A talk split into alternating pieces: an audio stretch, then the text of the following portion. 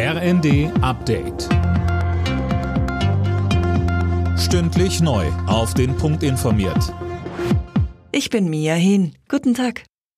Zwei Tage vor der entscheidenden Bundesratssitzung ist der Streit ums Bürgergeld weiter festgefahren. Und CDU-Chef Merz hat jetzt nochmal klargestellt, dass er wenig Raum für Kompromisse sieht. Anne Brauer.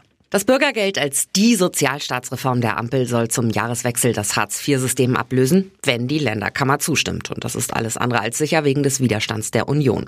CDU-Chef Merz spricht in der Welt am Sonntag von einem Paradigmenwechsel, den er ablehnt. Er meint, das Bürgergeld sei der Weg in ein bedingungsloses Grundeinkommen. Ob aber tatsächlich alle Länder, in denen die Union mitregiert, übermorgen gegen das Bürgergeld stimmen, da legt sich Merz nicht fest.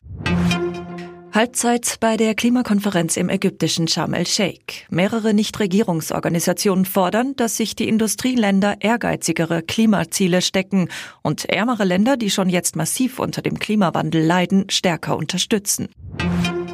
Kanzler Scholz will den Druck auf das Regime im Iran erhöhen. Die Führung in Teheran geht seit Wochen brutal gegen die Massenproteste dort vor.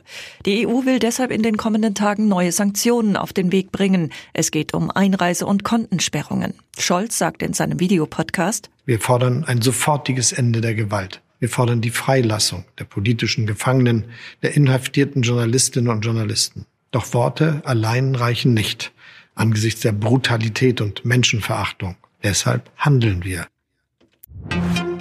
Am letzten Bundesligaspieltag vor der WM-Pause wollen die Bayern heute nochmal ein Ausrufezeichen setzen.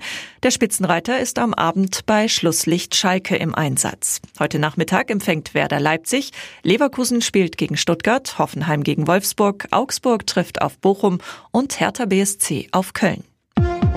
Alle Nachrichten auf rnd.de